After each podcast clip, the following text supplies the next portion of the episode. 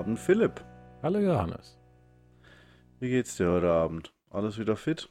Ja, ja, bei mir ist alles super. Sonntagabend, eigentlich der beste Zeitpunkt, um einen Podcast aufzunehmen, weil alle im Bett sind und Ganz es auch nichts mehr zu erledigen gibt. Richtig, außer mit deinem Bruder zu sprechen. Sehr schön. Haha. Hoho.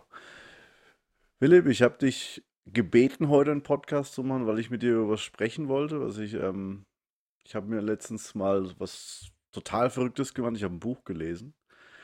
Und, du, du, ähm, du, na, ich sag's nicht. Du Husar. Du Husar.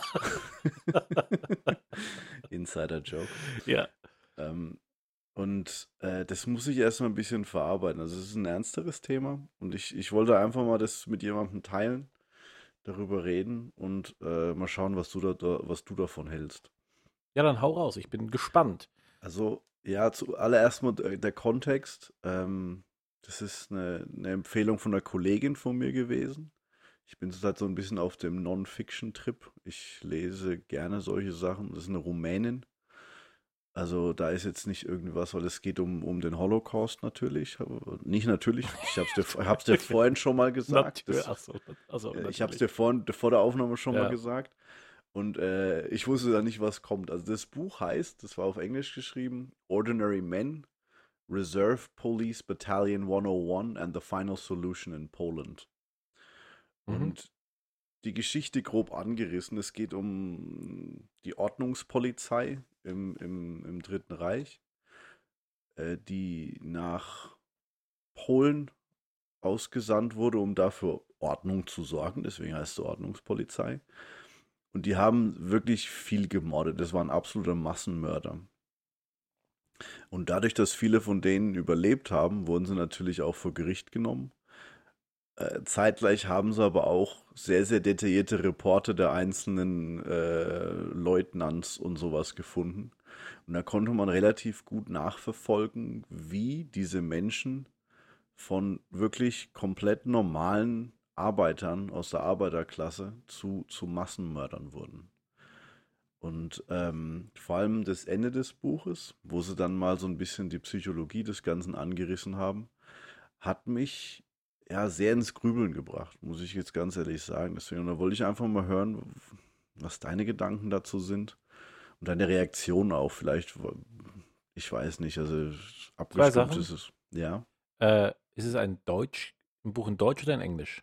Es ist in Englisch. Das wurde von einem Mann namens Christopher Browning geschrieben. Genau, das war meine Frage, ja.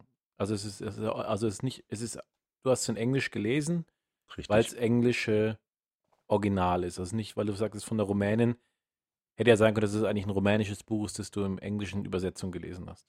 Nee, nee, das war, das war ein amerikanischer Professor, der sich mit dem Thema auseinandersetzt und der wohl auch schon mehrere Bücher über, über Nationalsozialismus und den oh, ja. Holocaust geschrieben hat. Also sehr, sehr separé gehalten. Mhm. Und ähm, ja, es ist eigentlich ganz spannend, muss man ganz ehrlich sagen. Es fängt damit an, dass sie äh, ja erklären, die Leute sind alle aus Hamburg und Hamburg war wohl während der Nazi-Zeit die Stadt, die noch am wenigsten, ähm, also die haben sich noch am weitesten geweigert äh, mitzumachen bei den Nazis.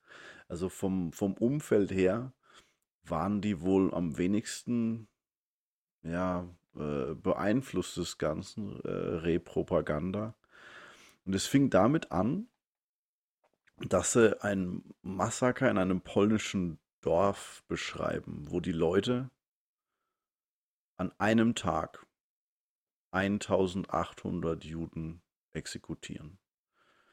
Und dabei erzählen wirklich, also das Schlimme an dem Buch war, dass es so unglaublich sachlich war. Denn die mhm. haben einfach nur Reporte von den Leuten vorgelesen. Also anekdotisch. An, äh, anekdotisch, genau. Okay. Und was da, was da ganz besonders war, war, dass ähm, der Offizier hat den Leuten freigestellt, ob sie es machen wollen oder nicht, weil das war das allererste Mal, die kamen gerade aus Hamburg rüber. Mhm. Und eigentlich haben nur ungefähr, ja, so 10, 20 Prozent der Leute gesagt, nee, machen wir nicht. Und der Rest hat es gemacht äh, viele haben sich irgendwann entschuldigt, weil sie sich übergeben mussten, so angeekelt waren sie von sich. Mhm. Und das ging immer so weiter. Also das, da gab es unglaublich viele Einzelanekdoten, die sie erwähnt haben.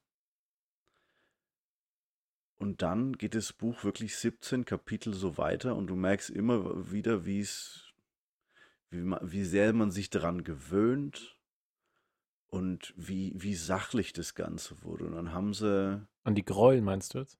An die Gräuel, ja. ja.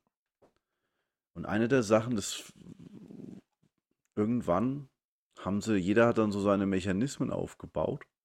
Und eine davon war, wenn es eine ganz große Gruppe war, dann haben sie es Outsourcing betrieben. Dann haben sie sich äh, Leute aus Litauen dazu geholt, die alles Berufsalkoholiker waren. Die haben einfach nur die Leute dahin geschickt und haben nicht zugeschaut. Zum Beispiel. Ähm, oder, äh, ist es in Ordnung, wenn ich, willst du erzählen oder kann ich zwischen nee, Fragen nee, stellen? Nee, immer rein, immer rein mit. Äh, die, die Perspektive ist also, der Professor beschreibt aus Erzählungen, anekdotische Erzählungen von diesen Menschen, die aus Hamburg in dieses Vernichtungslager, wenn ich es jetzt richtig verstanden habe, es kamen. waren keine Vernichtungslager. Die waren dazu da, äh, als Ordnungspolizei erstmal Ordnung zu halten und dann immer mal wieder ähm, in Dörfern mit einem jüdischen Anteil die Juden systematisch rauszunehmen. Meistens haben sie in den Wald genommen und dort exekutiert. Die, die zu alt oder zu schwach waren, um selbst dahin zu gehen, wurden auf der Stelle exekutiert. Die anderen wurden in den Wald gebracht und da eingebuddelt ins Loch gestellt und da immer exekutiert. Und es geht quasi, und diese Leute, die das gemacht haben, sind die, die die Anekdoten dem Professor erzählt haben. Ähm, das, dem Professor haben sie es nicht erzählt, die waren entweder vor Gericht, wurden interviewt oder es gibt Reporte der Offiziere an das Hauptkommando. Ah, okay. Das heißt also, diese, nennen wir sie jetzt mal ähm, Garnison von Leuten aus Hamburg, wurden quasi beauftragt, um das zu machen mhm. und wurden dann sukzessive daran geführt und am Anfang taten sie sich noch schwer und dann haben sie eben Mechanismen einge, äh, so psychologische Mechanismen aufgebaut. Mehr oder minder. In den meisten Fällen haben sie es versucht, ein Outsourcing zu betreiben. Manchmal äh, im, im, Sinne von, dass sie, die haben sie immer Hiwis genannt. Mhm. Also sind keine Hilfswissenschaftler, sondern es waren irgendwelche, also Latviens. Ich glaube, das sind Litauen ja. ähm, die so betrunken immer waren, dass es äh, an, an, eine, an einem Event waren sie zu betrunken, um es zu machen. Deswegen haben sie dann Leute gefragt, die es machen wollen. Zu dem Zeitpunkt gab es schon einige, die daran Spaß gehabt haben. Das war für die einfach was, das haben sie gern gemacht, das war okay. Und dann gab es aber wiederum andere, die dann solche Sachen gemacht haben, die zum Beispiel Säuglinge haben sie nicht selber exekutiert, sondern haben sie nur dahin gebracht und sind dann weggegangen. Solche Sachen sind da passiert. Also wirklich richtig starke Stücke. Also das war. Hm. Wir, wir, wir, redeten dann gegen Ende von Zahlen insgesamt, weil die haben dann nämlich auch noch äh, Jagd auf Juden gemacht. Die sind dann quasi, wussten, dass welche im Wald waren mhm. und haben dann quasi die und manche haben sich dann irgendwann freiwillig gemeldet. Das hat ihnen halt Spaß gemacht. Und wir, wir, wir reden mittlerweile, die waren da so ein, zwei, ich glaube, drei Jahre da war das insgesamt. Und wir reden hier von Zahlen von 300.000 Juden. Wahnsinn. Also wirklich, wirklich schlimm. Und das, was mich dann am meisten äh, ins Grübeln gebracht hat, das erkläre ich dir jetzt leicht, das ist nämlich das, das Endkapitel. Und das ist dieser ähm, psychologische Teil. Weil die Frage war,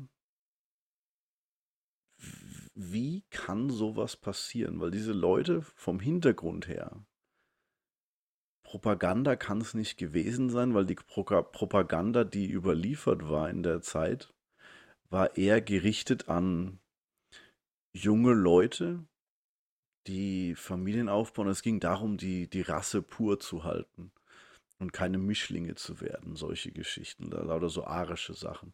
Die Ordnungspolizei bestand aber in den meisten Fällen aus ähm, Arbeitern im mittleren Alter, die äh, schon ihre Familien hatten. Mhm. Und da, also die, das war an die gar nicht gerichtet. Und das Propaganda war auch an die, an die Starken und Arischen und, und Großen und weiß, weiß der Geier was. Ja. Und das war eher so der, der letzte Dreck, den man nicht an die Front schicken will, der halt dann noch irgendwie was anderes machen sollte. Ähm, das waren in vielen Fällen nicht mal Parteimitglieder. Hm. Also es ging wirklich nur, also da, da, war, da war nichts dahinter. Die, die wurden einfach genommen, weil es nichts anderes gab. Ja. Also das, das, das griff hier einfach nicht.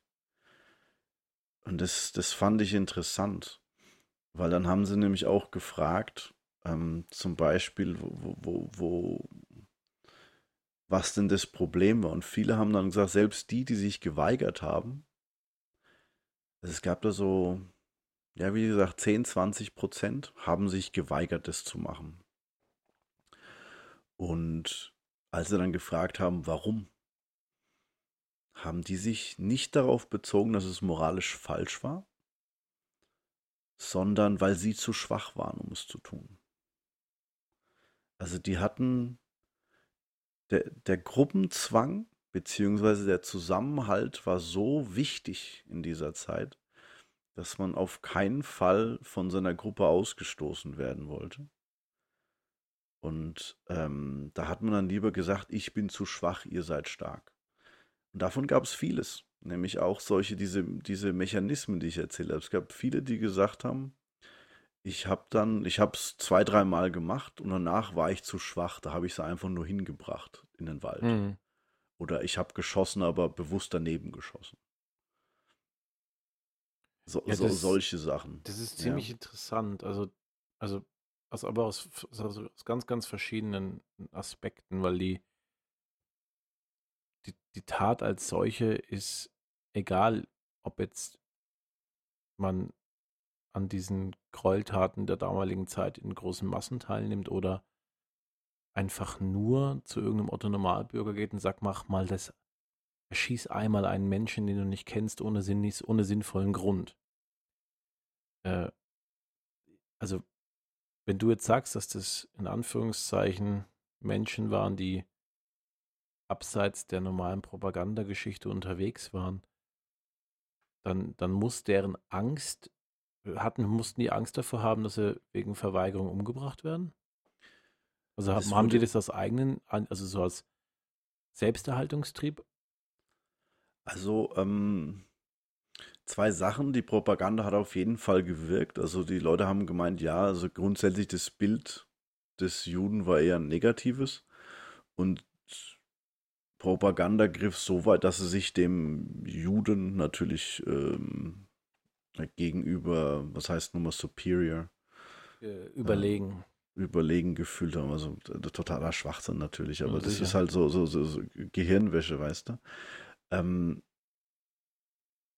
das war, war eine Sache und es wurde natürlich in den Prozessen immer angegeben, dass sie sich um ihr Leben gefürchtet haben, ja. Mhm. Aber der Autor hat es aufgegriffen, hat gemeint, in 28 Jahren oder was weiß ich, wie lange diese Prozesse waren, gab es nicht einen einzigen Fall, der überliefert worden ist, wo tatsächlich ein Soldat solch eine Konsequenz hatte fürchten müssen. Mhm. Also das war dann auch nicht wirklich ähm, wohl ein Grund dafür. Und wie, wie, wie, viel, wie viele Leute waren in diesem Trupp?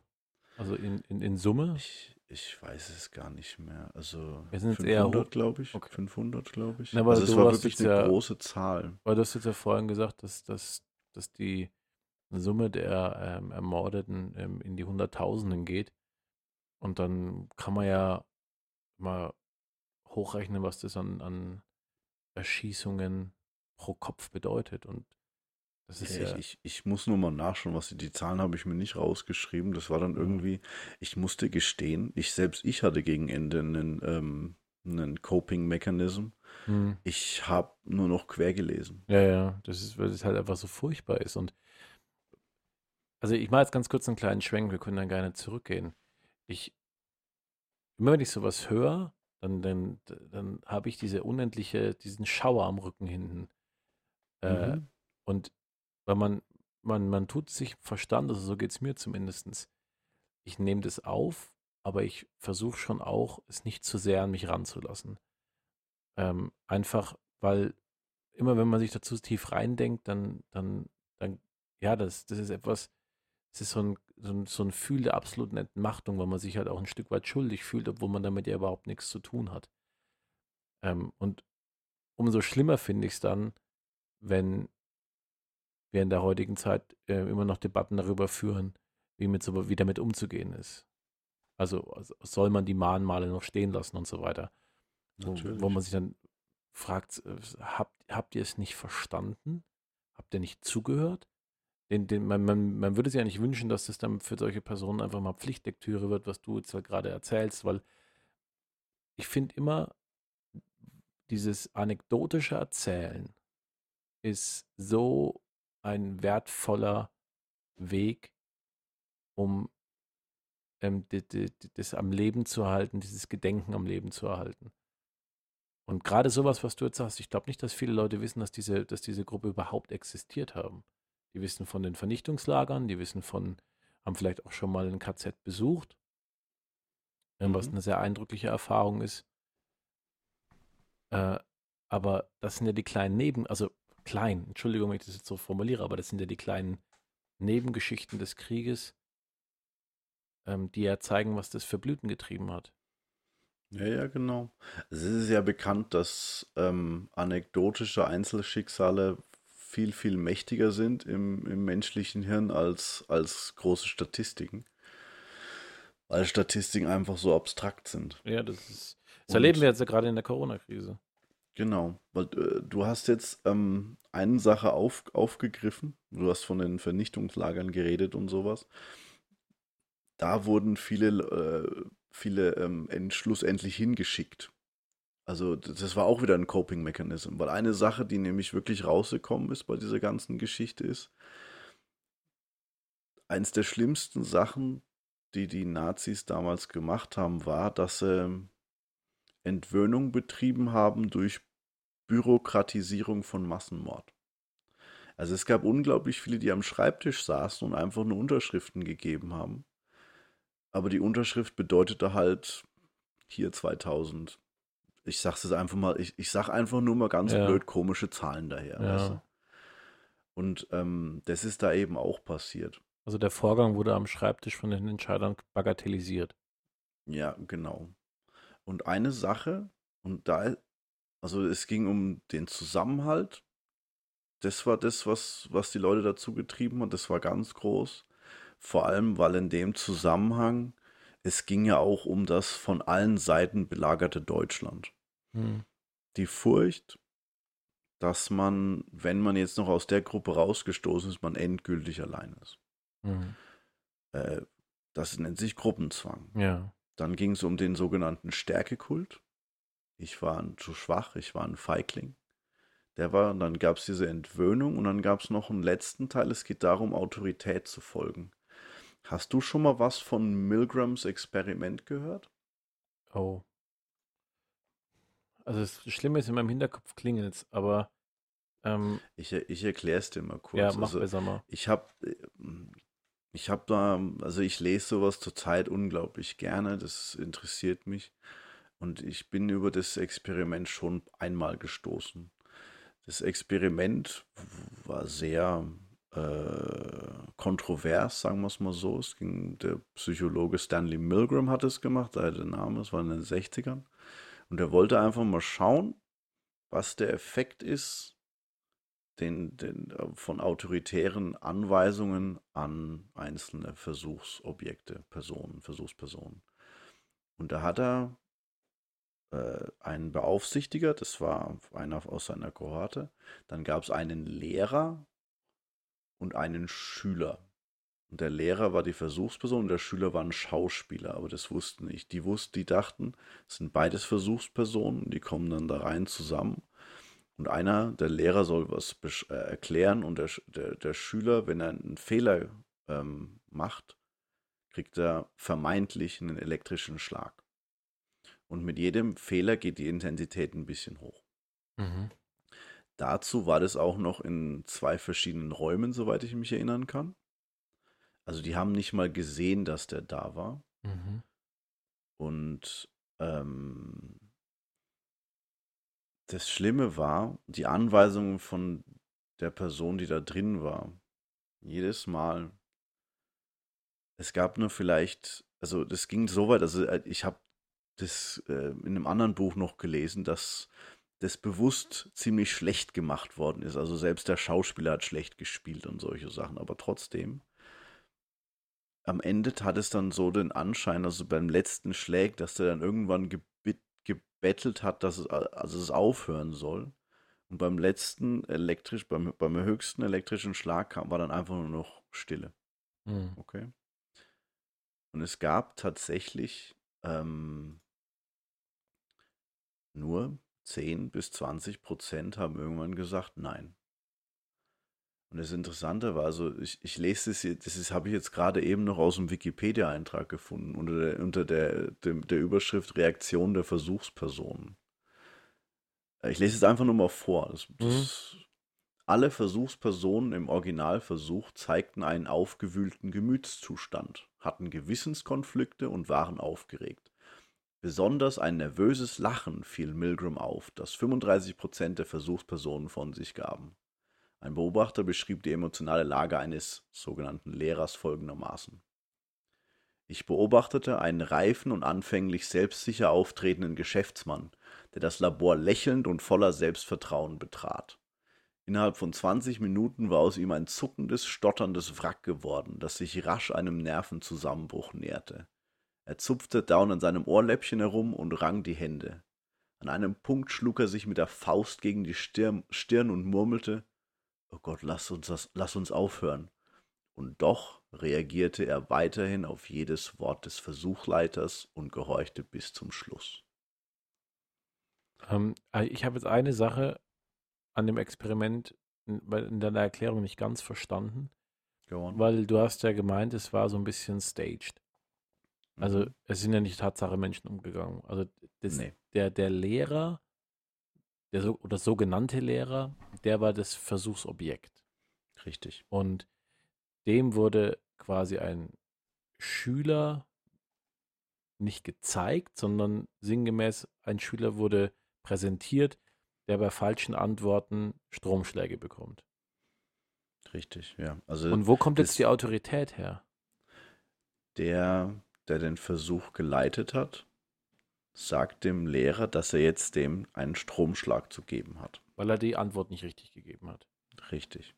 Ach so, okay. Also im Prinzip ähm, ist, die, ist die Information die, der Lehrer stellt eine Frage, für die, die Frage hat er nicht ausgewählt, sondern er liest von einem Zettel eine Frage ab und der Schüler kann sie nicht beantworten und zur Bestrafung muss er einen Stromschlag geben. Richtig, um zu schauen, ob es einen Lernerfolg gibt. Das, ach, das war die, das war die, das war die Prämisse, die dem Lehrer gesagt wurde. Richtig. Und weil der so und obwohl es nur ein blöder Versuch war, war der Lehrer oder der vermeintliche Lehrer äh, gewillt weiterzumachen, ähm, weil er so obrigkeitshörig dem Versuchsleiter gegenüber ist. Genau. Ich gebe dir jetzt mal kurz hier die ich, ich scrolle gerade nochmal durch den Wikipedia und hier gibt es eine tolle, tolle Tabelle dazu. Äh, Spannung ist die eine, eine äh, Säule und die andere ist Reaktion des Schülers. Eine mhm. Spalte, sorry. 75 Volt Grunzen, 120 Volt Schmerzensschreie, 150, er sagt, dass er an dem Experiment nicht mehr teilnehmen will, 200 Volt Schreie, die das Blut in den Adern gefrieren lassen, 300 Volt, er lehnt es ab zu antworten, über 330 Volt Stille. Also das war so der, das, okay. das, das, was der das, Schauspieler, was der Schauspieler gemacht hat. Über den, über den Lautsprecher, den sie dann im anderen Raum hören ah, würden. Okay. Also du hast den nicht mehr gesehen, du hast einfach nur, du hast im Prinzip einen Voice-Actor gehabt. Genau, mehr oder minder. Also der, der, den, die, sie haben sich getroffen zuerst in einem Raum und sind dann in andere verschiedene Räume gegangen. Okay. Und, und ja, unter anderem sollte das Milgram-Experiment ursprünglich dazu dienen, Verbrechen aus der Zeit des Nationalsozialismus sozialpsychologisch zu erklären. Dazu sollte die, die Deutschen sind anders These geprüft werden. Mhm. The Germans are different. Und äh, ja, Also Autorität spielt wohl und total, totalitäre Systeme sind natürlich komplett autoritätsgetrieben mhm. und hierarchiegetrieben. Ähm, ja, das äh, also, schlug sich da sehr, sehr stark auch hin wieder. Wir, wir erleben das ja immer wieder, dass die ähm, dieser, dieser Satz sinngemäß, das wird schon nicht mehr passieren, wir haben unsere Lektion jetzt gelernt, äh, eine ziemliche äh, Bagatellformulierung ist für, ich möchte mich nicht damit auseinandersetzen. Weil die, die Problematik ist ja die, zu, zu, glauben, wir sind schlauer als die Menschen vor 100 Jahren, ist eigentlich der erste Fehler. Denn mit schlau hat es gar nichts zu tun. Mit, also da geht es nicht um, um, um, um Intellekt, sondern da geht es schlicht und einfach nur darum, Mechanismen in der Gesellschaft, die viel mit, mit, naja, mit eigentlich mit sozialen ähm, äh, Verbindungen zu tun haben, ähm, zu erkennen und falsche Entwicklungen zu durchbrechen. Ja, also das, was mich halt so dann ins, ähm, ja, ins Denken gebracht hat, war, ich habe mir dann irgendwann die Frage gestellt, ob wir sowas gerade erleben. Weil ähm, es ist ganz eindeutig, dass die sozialen Mechanismen, die wir beobachten, die, die wir haben, äh, sehr, sehr stark äh, gegen uns wirken hier. Also Zivilcourage wird ja quasi dann schon von, von dem, was, was unsere Ur, Urausgangs, äh, der, der Default-Zustand ist, wird Zivilcourage eigentlich mehr oder minder entmutigt vom Körper selber. Mhm. Also dieses gegen die Gruppe gehen. Gegen wissen, dass was moralisch falsch ist, mhm. aber doch lieber den, die, die, die, die Gruppe bevorzugen über etwas, was schlimm ist. Ähm, also der letzte Satz des Buches war, wenn Menschen wie die Ordnungspolizei Bataillon 101 äh, unter solchen Umständen Mörder werden können, welche Gruppe von Männern kann es dann nicht? Also das, das war so die Schlussfolgerung, der letzte Satz dieses Buches. Und wir sind jetzt in einer Zeit, wo soziale Medien alles verstärken. Also mhm. du siehst ja diesen Divide, den das, die, die, die, diese, diese, diese Filterblasen aufmachen. Ja. Ähm, und da, da, hörst du ja immer nur wieder das, was du hören willst. Das heißt, dein, dein Gruppenzugehalt verstärkt sich immer weiter und ich bemerke es bei mir ja auch. Also ich müsste viel mehr bewusst Leute, deren Blickwinkel ich nicht teile, mehr in meine, in, in meinen Feed aufnehmen. Also ich auch das auf LinkedIn, ich habe da schon mehrere Mal ein paar Leute weggeschaltet, weil das, was sie da geredet haben, kompletter Blödsinn war, mhm. in meinen Augen. Und ähm, dann habe ich die einfach weggemacht, einfach nur, mhm. weil, weil, weil ich wirklich jedes Mal, wenn ich was davon geredet habe, ärgerlich wurde. Mhm. Ja, sowas kostet Aber, viel Kraft. Also äh, auch bei einem selbst, weil egal, ob man jetzt in Anführungszeichen richtig oder falsch liegt, oft gibt es ja keine Tatsache richtig oder falsch. Ähm, man, hat, man macht sich halt auch bequem in seiner Wahrnehmung. Und wenn man sich da mal eingebettet hat, dann ist es dann, dann zeugt es von einer äh, von einem extremen Kraftaufwand, sich von dieser Position wegzubewegen. Und ich, was du sagst, finde ich ganz richtig. Ähm, der, der, natürlich ist der Kontext heute ein anderer. Die, die Nazi-Zeit und oder der Zweite Weltkrieg war in seiner ähm, Wahl des Feindes, wenn man das so möchte, halt ein besonderer. Es ging halt um, um, um die arische Rasse, es ging um vor allem um den bösen Juden. Das existiert heute noch immer, der Antisemitismus ist alles andere als tot, was erschreckend schauderhaft ist, dass es noch so stark ist.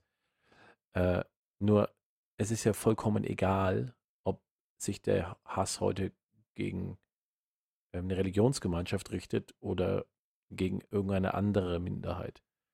Und wenn man nach ja. Amerika rüberschaut, dann, dann sind wir überhaupt gar nicht weit davon entfernt, dass sich da drüben die Mechanismen verselbstständigen. Denn die Leute sind bereit dazu.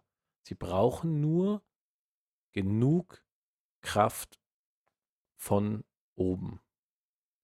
Und das hat man mit dem Sturm aufs Kapitol gesehen. Die Kraft war da und die Leute haben es getan. Genau. Ich weiß nicht, wann Zuhörer das ähm, anhören werden, aber vor genau, war es ungefähr einen Monat, als es passiert ist? Es war kurz vor der äh, Inauguration, also. Gar nicht mal so lang. Ne, doch, ungefähr einen Monat war es. Ja, es wird ungefähr vier Wochen her sein, ja. Als ähm, Trump-Supporter das Kapitol gestürmt haben. Auf, so, auf, also wichtig, äh, der damals noch amtierende Präsident Trump hat bei einer Rallye vor seinen Anhängern in Washington dazu aufgefordert, dass man gemeinsam diese, ich habe den Namen schon wieder vergessen, Avenue runterläuft zum Kapitol und sich quasi sein Land zurückholt.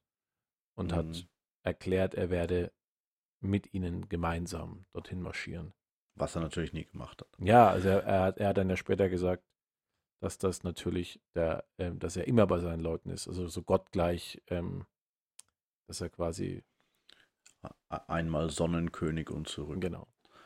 Ja, aber ähm, eine Sache, die in diesem letzten, also wie gesagt, dieses letzte Kapitel hat mich ziemlich fertig gemacht, muss ich ganz ehrlich stehen, weil eine Sache, die nämlich auch erwähnt worden ist, war, also sie haben es niemals mit Namen, er hat nur gemeint, es gibt genügend Regimes auf dieser Welt, die auch so einen, äh, so eine Blase aufgemacht haben.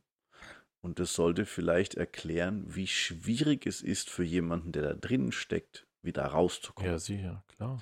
Also, ähm, ich habe da spontan an die Taliban gedacht, mhm. Die ja auch sowas ähnliches aufgebaut haben, mehr oder minder. Also so einen religiösen Staat, wo, wo nur das Wort der, sind es die Imame, die da, ich glaube, es sind die Imame, die das da. Ähm, ja, da bin ich nicht faktensicher, aber ich weiß, was du meinst. Ja, aber es ist, ist man, man muss sich jeden einzelnen Dings anschauen. Und wie gesagt, also ich bin auch der Meinung, dass es jetzt gerade so hier, ich bin da auch so jetzt als Elternteil und so, bin echt am überlegen, wie man sein Kind auf sowas vorbereiten kann. Ob man schon gleich von Anfang an erklären soll, was passiert, wenn, wenn die Kacke am Dampfen ist und es sowieso zu spät ist, was es dann machen soll. Und das, selbst das wüsste ich nicht. Mhm. Beziehungsweise was und was macht es überhaupt Sinn, Zivilcourage zu machen und nicht lieber einfach wegrennen, wenn es geht. Ja, man muss, also wenn wir jetzt dahin gehen wollen, was können wir tun oder was kannst du als Einzelner tun? Ähm, oft geht es gar nicht darum, die, die, die große, den großen Aktionismus und die große Tat zu machen. Also das, die, die muss natürlich auch existieren, aber ähm, die muss nicht von jedem Einzelnen ausgehen, weil es ist natürlich nicht jeder im selben Maße für diesen Weg gewappnet. Ähm, und ich schließe mich da nicht aus. Also auch ich könnte mir vorstellen, dass ich ähm, für diesen, für diesen Schritt nach draußen zu gehen und in irgendeiner Art und Weise da Stimmung zu machen, ähm, vielleicht nicht stark genug wäre. Aber das ist ja nicht von allen notwendig. Es, äh, es geht ja nicht darum, dass jeder den, die, die, die Fahne in die Hand nehmen muss und, und, sich, und sich aktiv dagegen wehren muss. Es reicht ja schon aus, das Bewusstsein selbst bei sich zu wecken und ganz, ganz bewusst solche Sachen dann einfach abzulehnen. Und Ablehnung ist ja etwas, was jeder von uns tun kann. Dass man einfach sagt, okay, nein, das ist so nicht richtig und ich lehne das ab. Und im Umkehrschluss, immer dann, wenn es um die Personen geht, die es betrifft, ähm, sich darüber klar zu machen, dass man die nicht bagatellisiert. Und dass es entscheidend ist, dass die Leute, die eben die Betroffenen sind, ähm, dass man denen den, den, den, den Raum in ihrem Leben gibt dafür, in, also in, in deinem eigenen Leben, um, um, um das vortragen zu können. Ähm, und dass die nicht mundtot gemacht werden. Das, mhm. das kann jeder von uns. Und man muss jetzt nicht auf YouTube gehen und, und unter jeden Hasskommentar schreiben, dass es so nicht geht und muss oder muss einen Verein gründen und, und, und dagegen vorgehen. Das reicht wirklich völlig aus, wenn man bei sich im Kindergarten oder so ähm, so eine Situation erlebt, dass man einfach nicht stumm ist, sondern es einfach ablehnt und sagt, so geht es nicht, das ist falsch. Ja. Also das finde ich, das finde ich ist nicht, also wenn du das und wenn du sowas schon unter Zivilcourage verbuchst, ähm, indem man einfach sagt, ich sehe das, das ist, dass man sowas ablehnt, ich, äh, für mich, ist es, für ist, mich ist es noch keine Zivilcourage. Das ist für mich schon Zivilcourage, weil jeder schon mindestens einmal die Jacke hochgezogen hat und den, den Kopf runtergedrückt hat. Das ist je, jeder. Ja, aber ähm, Entschuldigung, wenn ich das nur, nur, kurz reingehe. Also für mich ist ähm, Zivilcourage immer dann ein Fall, wenn man selber quasi Leib und Leben bei der Aktion riskiert. Also man kann nicht von irgendwelchen Leuten erwarten, dass sie, ähm, wenn irgendwo Gewalt in der Nähe stattfindet gegen irgendeine Minderheit, dass man dann quasi den Kragen hochsetzt, da reingeht und selber versucht, mit Gewalt dagegen vorzugehen. Aber jeder besitzt ein Telefon, ist in der Lage, ähm, Polizei oder irgendwelche anderen Ordnungshüter zu holen. Ist, äh, es ist möglich, ähm, dass man äh, vor Ort vielleicht nicht dazwischen geht, aber zumindest andere Leute anspricht. Solche Sachen gehen. Also das ist ja durchaus, das ist ja durchaus machbar man, man muss ja nicht zwischen die Messer springen. Das ist, das ist, hm. das ist, das ist, ich finde, man, man, man sieht es immer äh, zu extrem. Ähm, es, es, es reicht einfach, also ich finde, dass jeder in der Lage sein kann, sich zumindest zu positionieren. Ja, ich, ich dachte da, also erstmal zu deinem Punkt, so sollte es sein. Das ist Ethik und Moral. Äh, so sollte es sein. Und aber es gibt immer wieder doofe Situationen, wo, also das geht auch, ich habe da so unglaubliche Zweifel an mir selber, muss ich ganz ehrlich gestehen. Also das ist jetzt schon ein bisschen besser geworden, mein Auftreten ein bisschen sicherer, aber trotzdem, ich weiß nicht, ob ich in solchen Situationen schnell genug schalte. Woran ich immer noch gedacht habe, war auch die andere Seite. Also wir gehen jetzt ja davon aus, dass wir erkennen, dass die Situation das hergibt. Aber ich denke jetzt da zum Beispiel an einen, ich kenne mich mit der Situation nicht genug aus, aber nehmen wir jetzt mal einen Edward Snowden. Ja. Der, sagen wir mal, ähm, ich, ich nehme ihn als Beispiel für jemanden, der was gesagt hat und alle anderen haben gesagt, ja, du bist doch deppert. Mhm. Und wenn man sich das zuerst anhört, was der gesagt hat, dann klingt das komplett absolut hirnrissig. Ja, wie? Kannst du mir doch nicht erzählen, dass, dass, dass, mein, dass meine Regierung alle ausspäht? Das ist doch hier mal CIA-Spionfilm-Shit. Was soll denn das? Und du erklärst diese Person dann für Gehirn amputiert. Komplett und du verstehst nicht, warum die oder der oder die sich so aufregt. Und ja. Und wie, es gibt halt einfach irgendwie diesen Punkt, wo man dann so, ja, den, den, den Leuten dann Glauben zu schenken, wie du das gesagt hast, oder dann zu sagen, okay. Hm. Nee, ich, nee, ich, ich, also es ist halt so. Ähm, also Snowden zum Beispiel ist dahingehend ein bisschen anders gelagert weil es ja ein, es war nur ein Beispiel. Es war, also ja, war, es war ja ein neues Feld und das ist jetzt auch nicht das einfachste, ähm, weil es ja ein recht kompliziertes und komplexes Feld war.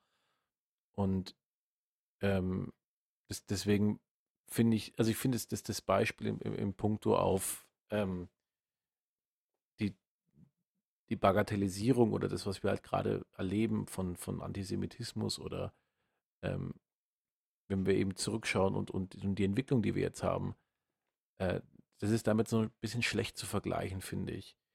Äh, okay, gebe ich dir. Die, wir, wir, ähm, ich finde, sowas ist einfach immer was Gesamtgesellschaftliches. Jetzt, ähm, egal ob man jetzt ähm, Bigotterie oder, oder Rassismus oder was auch immer man nimmt, immer dann, wenn es eben darum geht, dass man auf Grundlage von Schubladendenken, Klischees oder Sachen, die man mal gehört hat, so ungefähr, ganze Personenkreise herabmindert. Immer dann sollten eben die Alarmglocken angehen, wenn man mhm. bei sich selbst ist. So. Ähm, was macht man mit den Leuten, die schon in der, in der Maschine drin sind? Ähm, ich habe darüber erst neulich wieder gelesen, wie jemand einen lieben Menschen an Verschwörungstheoretiker verloren hat. Ähm, und äh, dort war dann eben auch so ein Experte und der hat dann sinngemäß gesagt, das ist sowas, äh, eigentlich kann man irgendwann nur noch die Leute gehen lassen und da hoffen, dass sie irgendwann zurückkommen. Weil du kriegst sie nicht. Die haben sich entschieden. Das ist so ähnlich wie, wie die Menschen, die ähm, irgendwann der, der, der, irgendeiner Droge verfallen ähm, und man kriegt sie nicht. Also man kriegt sie nicht zurück, ohne dass es ja. die Leute selber wollen. Und es, stehen, es entstehen dann gerade bei engeren sozialen Beziehungen immer so Co-Abhängigkeiten. Also wenn jemand ein Alkoholiker ist, dann ist der eine quasi aktiver Trinker und der andere ist passiv mitabhängig, weil er eben diese ganzen Sachen mittragt. Er, die Vertuschungen, ähm, die, das Schönreden, äh, das, das ähm, ja, zum Teil vielleicht sogar ähm, das Vertuschen. Also alles, was eben dazugehört, um ähm, dass es die anderen Leute nicht merken. Man, man, man rutscht in so eine Co-Abhängigkeit rein. Und das hast du in ganz vielen, vielen Situationen und Fällen. Und ähm, deswegen, wenn du jetzt jemanden hast, der einfach sagt, ja, der, der Holocaust hat nicht existiert, mit dem jemanden würde ich vielleicht tendenziell immer mal argumentieren, aber irgendwann muss man einfach akzeptieren, dass man den verloren hat.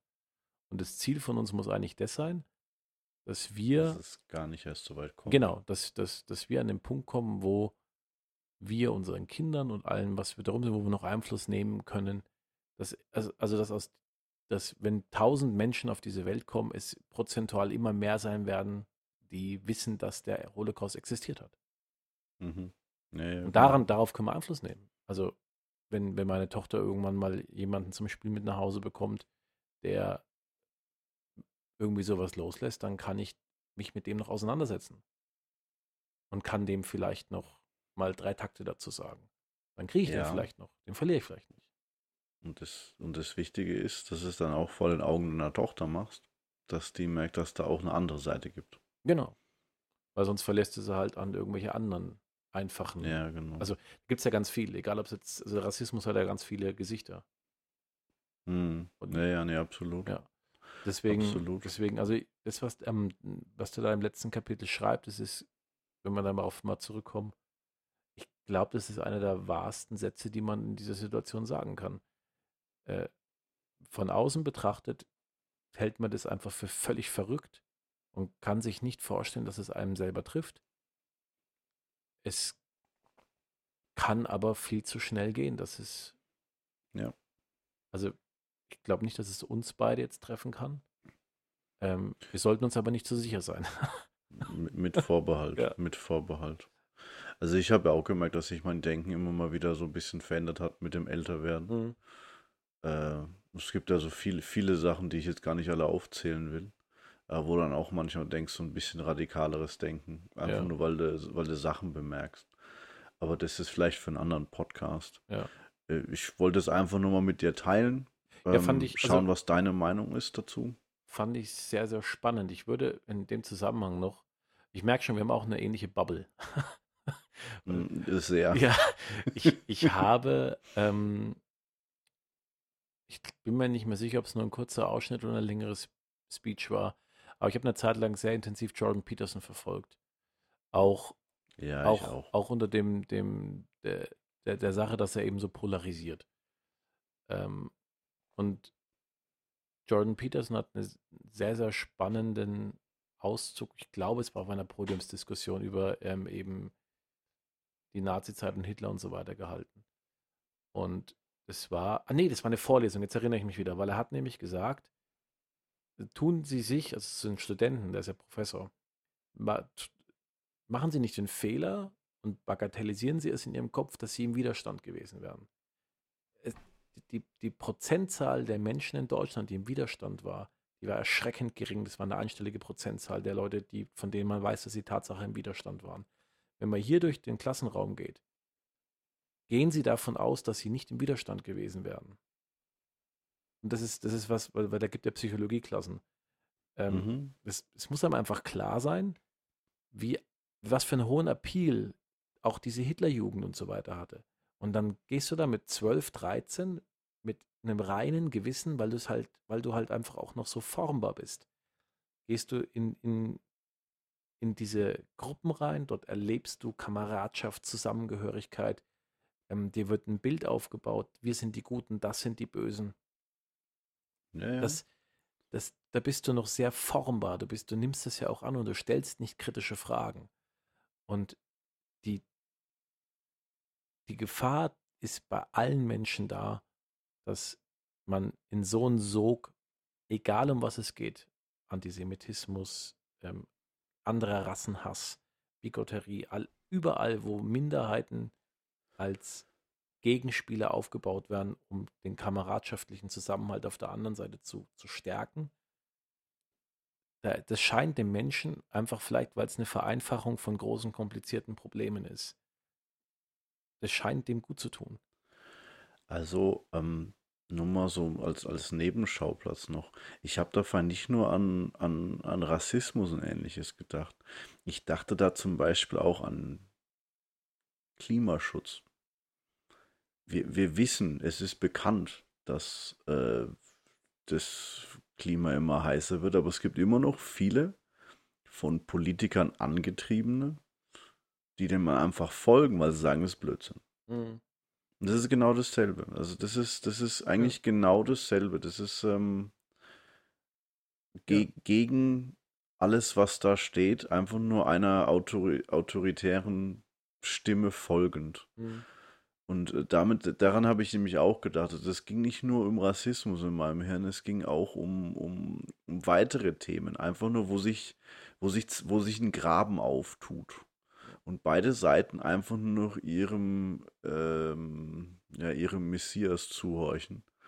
Um dann, keine Ahnung, wie viel, so viel Widerstand wie möglich nur aufzubauen, um dagegen zu gehen. Mhm. Ja, gut, das, das hast also, du, ganz ehrlich, ähm, schau sie dir an, ähm, in diesen Extremkreisen im, den, bei den Fußballfans. Ja, ja, genau. Also ähm, es gibt ja diese Geschichte in, in Deutschland, da gibt es sogar eine Dokumentation darüber. Ähm, es war nicht nur ein Polizist, sondern es war jemand, der selbst bei Einsätzen, bei diesem Einsatzkommando für Stadionsicherheit gearbeitet hat. Der war im 14-Tage-Rhythmus entweder in Uniform vom Stadion und hat sich und hat quasi die, die Massen gebändigt oder war auf der anderen Seite gestanden, vermummt und hat auf seine Kollegen Steine geschmissen. Der, und der hat ähm, dann eben auch in dieser Dokumentation erzählt, dass einfach dieser, dieser Appeal von, was heißt ein Appeal auf Deutsch? Ich komme das dumme deutsche Wort nicht. Dieser, ähm, ich schaue es gerade nach, aber diese, ah, das, der das Anz ist halt Anzug, nein. Ja, du weißt, was ich meine. Also, ich, die Hörer wissen auch, was ich meine. Angezogen, ja. ja. Ähm, dass der eben so hoch war von dieser engen Kameradschaft, diesem Kampf für den Verein, dieses, der Reiz. Der Reiz, ja. Dieser, dieser, dieser, Oder die Anziehungskraft. Dieser Wunsch, ähm, den Verein zu unterstützen und dann die, und auch da über die normale Grenze hinauszugehen. Die waren ja der festen Überzeugung, dass sie Einfluss nehmen auf das Spielergebnis und dass sie damit ihre Mannschaft pushen. Ich, ähm, ich war mal im Stadion in Nürnberg und Nürnberg war zu dem Zeitpunkt erste Bundesliga. Aber auch nicht gut. Lang, lang, lang. Nee, gar nicht. Die waren in der Zwischenzeit ja. mal wieder.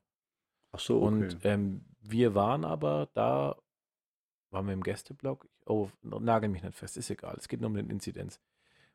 Die, die Nürnberger Fans hatten zu Scharen in ihren Unterhosen oder sonst irgendwo äh, schwarz angemalte Tennisbälle mit ins Stadion gebracht. Und hatten dann, wenn Eckball war, die, die Bälle aus der Kurve quasi demjenigen, der gerade die, vom gegnerischen Team, der die Ecke schlagen sollte, diese Bälle an den Kopf geschmissen. Und hatten, haben damit quasi die Spielunterbrechungen beigeführt und da war ich im Stadion. Und wir sind zuerst zu Tode erschrocken, wir haben nur eine große schwarze Wolke gesehen, die auf dem Platz fliegt. Äh, wir waren ganz kurz davor aufzuspringen, weil das hast du von der Ferne nicht erkannt, dass das Tennisbälle sind. Du hast nur gesehen, fuck, da fliegen irgendwelche Geschosse und die fliegen alle auf den. Ja. Ähm, und im, Im Nachgang habe ich dann mit einem Nürnberg-Fan gesprochen. Völlig normaler Typ. Ähm, den kannte ich über meinen Beruf. der dann zu mir sagte, ja, fand ich eine gute Aktion. Hat doch dem Spiel Einfluss gegeben. Dann sage ich, hä, bist du, bist, bist, du, bist du total durchgeknallt? Und dann sagt er, wieso denn? Was haben die denn gemacht? Die haben niemanden verletzt. Die haben ähm, für Stimmung gesorgt. Ähm, die haben äh, Einfluss auf das Spielgeschehen genommen. Die Mannschaft wurde nach vorne gepusht. Ähm, ist, doch der, ist doch der beste Weg. Und dann da sitzt du wirklich da und ich konnte, ich, ich musste eine Minute lang meine Gedanken sortieren, weil ich nicht wusste, wie ich diesem Mensch jetzt gerade erkläre, dass das, was er da sagt, einfach völliger Wahnsinn ist. Mhm. Aber da ist es halt eben angekommen. Das ist, das ist der eigene Verein. Und das ist halt die Grenze. Das, man hat sich halt in diesen Grau, weil da hat er noch so, so Nebensätze gesagt wie, ja, na klar, ist das nicht richtig, aber ähm, das muss man halt auch machen, wenn man in der Bundesliga bleiben will. Okay. Und das, das ist im Prinzip eigentlich fast identisch okay. zu dem, nur halt eben mit einem viel, viel kleineren Ceiling. Ja, ja, genau. Oh, aber für mich wäre das, wär, das ist dann so dieser Punkt, wo ich dann in meinem Kopf immer denke, okay, weiter. Dann versuche ich noch in irgendeiner Form äh, Überschneidung mit der Person zu finden und dann, wenn da überhaupt nichts mehr geht, dann suche ich generell das Weite. Und das ist was, was für mich, da, da fühle ich mich dann immer wie ein Verlierer. Weil ich mir dann so denke, ja, nee, also da hast du jetzt wieder mal, das ja. hast du einfach nur akzeptiert und, und, und so. Ähm, aber ja. Ja, ich finde aber auch, dass man manchmal, ähm, ja, es ist auch in Ordnung, mal menschlich zu sein, weil ich habe auch nicht immer Lust auf die gleichen andauernd langen Diskussionen mit irgendwelchen Fremden. Und das ist halt einfach, das kostet halt viel Kraft. Und man hat die mhm. Kraft nicht immer. Es, man muss sich immer selber daran erinnern, dass man es sich nicht zu leicht macht. Also man darf nicht immer gehen, aber es steht einem auch zu, mal zu gehen. Das gehört dazu. Also das, weil es, weil, gerade weil wir ja vorhin über diesen, diesen, diesen Stärke-Schwäche-Parameter gesprochen haben. Es gehen kann auch bedeuten, nicht zu akzeptieren. Das heißt nicht, dass man sich, dass man sich, dass man sich aufgibt oder unterwirft. Also mitsprechen, zu sagen, ja, da hast du schon recht, das ist der Fehler. Das ist der Fehler. Ja, ich, ich habe dazu mal sogar ein Buch gelesen. Das Buch heißt Sag was radikal höflich gegen Rechtspopulismus. Äh, das Buch hat nicht mal 100 Seiten. Ja. Ähm, ist, nee, es ist, das ist genau das, was du da sagst. Also, ähm, selbst wenn man gerade die Stärke nicht das Einzige, was man machen sollte, ist, bevor man geht, ganz klar sagen, dass man dagegen ist. Ja, yeah. sehe ich anders. Weil, äh, weil ich es, anders, es, ja. geht, es geht ja. nämlich um, es geht gar nicht um die Person, sondern es geht um alle, die außen rumstehen genau, und zuhören. Genau. Einfach mal einfach sagen, ja gut, pass auf, sehe ich anders. So, ja. und das ist, das muss ja, das muss, das muss ja nur stehen. Mhm, ich habe das genau. einmal erlebt, ähm, da war ich auf einer Veranstaltung, wo ich kaum Leute kannte. Recht große Veranstaltung vom, vom Unternehmen. Und ähm, am Abend, wie immer am Abend, stand man dann halt so semi-gesellig irgendwo rum und es ging um äh, Taufe. Und ich, zu dem damaligen Zeitpunkt war meine Tochter noch relativ jung. Und dann ging es eben auch darum, ob wir taufen oder nicht. Und die Person, die mit dabei stand, war sehr, sehr radikal christlich. Und wollte mir dann erklären, natürlich auch leicht alkoholisiert, also das das verstärkt ja immer sehr stark. Da wird ja, wird ja alles noch einfacher, ne? Mhm, natürlich, ist klar. Was, dass ich im Prinzip war, war, die, war die Information die, das schadet doch nichts, besser jetzt taufen, als dass er dann quasi später mal in die Hölle kommt. Also jetzt mal ganz, ganz arg verkürzt. und das wurde dann aber so ein leichtes Streitgespräch und das wollte ich eigentlich in dem Moment gar nicht. Und ich habe das dann genauso gemacht ich habe dann für mich für den Abend entschieden, dass ich jetzt keine Grundsatzdiskussion über Taufe oder Nicht-Taufe halte, weil die andere Person kennt nur Taufe. Alles andere existiert in der Wahrnehmung nicht. Mhm. Und ich habe dann eben auch gesagt, du, pass auf, ey, das, das sind halt unterschiedlicher Meinung, aber ist okay. Fertig. Und bin halt und, hab, und, und, hab's, und hab's dann beendet. Und dann einfach schlafen gehen. Ich bin dann schlafen gegangen, Tatsache, ja. Ja, ja. Würde ich jetzt Mache ich generell auch so. Ja, ja ich meine, gut, bei einer, bei, wenn du jetzt irgendwie in einem großen Unternehmen arbeitest und dann ist es irgendeine Person, die du eh nur einmal im Jahr auf der Weihnachtsfeier oder so siehst. Ja, komm, äh, da kann man ja mal schlafen gehen. Da sagst du was, da kann man mal schlafen gehen. Äh, Aber ich, ich glaube. Wir sind durch, ja. Damit haben wir das Thema so gut besprochen. Vielen Dank, dass du dir die Zeit dafür genommen hast. Ja, ich fand es super spannend. Das, also ähm, gerne wieder, ähm, wenn du wieder mal irgendwie so ein Buch hast, was in die Richtung geht. Also nicht in die Richtung jetzt im Speziellen, sondern dass du in die Richtung gehst, dass du darüber danach sprechen möchtest. Ähm, nee, sehr, sehr, sehr gerne. Nee, ich, ich lese sowas immer mal wieder. Das sind meistens nicht so unglaublich große Bücher. Aber es, es regt zum Nachdenken an, vor allem wenn es dann solche nicht fiktiven Geschichten sind, sondern wahre Begebenheiten. Vor allem anekdotisch, wenn, ja. wenn, du, wenn du sowas mitnimmst. Ähm, die sind teilweise manchmal un, unglaublicher als, als ja. äh, fiktive Geschichten. Und da manchmal trage ich die mit mir für so ein, zwei Wochen oder Monate sogar rum. Verlink, Deswegen. Verlinkst du das Buch in den Show Notes? Absolut. Ja, dass die Hörer also genau wissen, worum es geht. Ähm, es war jetzt heute natürlich auch ein äh, bisschen, also vom, auch vom, vom, vom Ton her eine etwas ruhigere, eine etwas ernstere Folge. Äh, wenn euch sowas gefällt, dann lasst es uns doch wissen. Warum auch nicht? Dann können wir sowas ja immer wieder mal häufiger machen. Äh, ansonsten könnt ihr uns wie immer ähm, auf den einschlägigen Portalen mit Bewertungen versehen oder uns einfach einen Kommentar hinterlassen. Darüber freuen wir uns natürlich. Genau. Alright. Super. Dann dir eine gute Nacht, Johannes. Gute nächste Woche. Ja, Euch Hörern selbstverständlich auch. Wie immer gilt, gesund bleiben in der jetzigen Zeit und wer krank ist, gesund werden. Äh, ja, passt auf euch auf. Also, bis dann. Bis dann. Ciao. Ciao.